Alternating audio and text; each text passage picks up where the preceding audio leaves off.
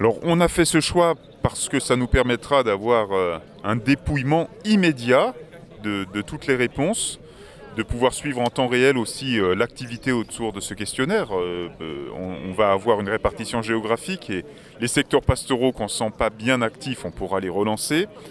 C'est un choix aussi qu'on a fait parce que la, tranche d'âge qui a été ciblée par l'archevêque dès le début de la démarche synodale, c'est les moins de 50 ans. D'un autre côté, on ne voudrait pas que, certains se sentent exclus à cause de ce choix qu'on a fait. C'est pour ça qu'on insiste beaucoup là sur l'entraide entre les générations et entre les gens qui utilisent très facilement Internet et ceux qui n'utilisent pas du tout.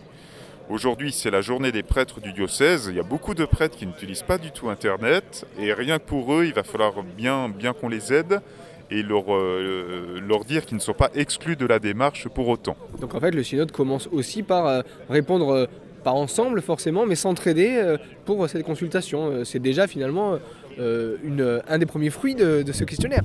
De, de, ce point qui peut sembler être un peu un obstacle au départ, je pense qu'on peut arriver au contraire à vivre quelque chose de sympathique, de fraternel, et d'entraide les uns avec les autres. Alors il y a des questions qui nous permettent seulement d'avoir une photographie du diocèse à l'instant T, qui est premier trimestre 2016 une photographie, donc on, pose euh, des questions aux gens sur leur pratique actuelle, par exemple sur leur rencontre avec l'Église, où est-ce qu'ils sont en contact avec l'Église, par exemple, euh, dans l'enseignement catholique, les, parents qui ont leurs enfants dans l'enseignement catholique, euh, qui ont leurs enfants en catéchèse, euh, les personnes qui sont allées à des célébrations de baptême, de mariage, d'enterrement, puis aussi d'autres questions qui s'adressent aux, fidèles qui sont plus actifs, hein, qu'on connaît bien dans toutes les paroisses.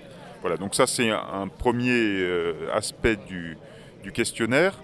Un autre aspect, c'est plutôt un peu en prospective. On, a essayé de faire rêver un peu les gens. Hein, finalement, voilà, votre Église, comment vous aimeriez qu'elle soit dans, quelques années? Est-ce que vous pensez qu'il y a des, domaines euh, sur lesquels elle n'est pas assez présente ou elle ne vous, elle ne vous écoute pas assez? Voilà, c'est surtout un, moyen pour permettre à, tout le monde de, s'impliquer dans la vie de l'Église, voilà, d'une façon très simple. Tout le monde peut y répondre.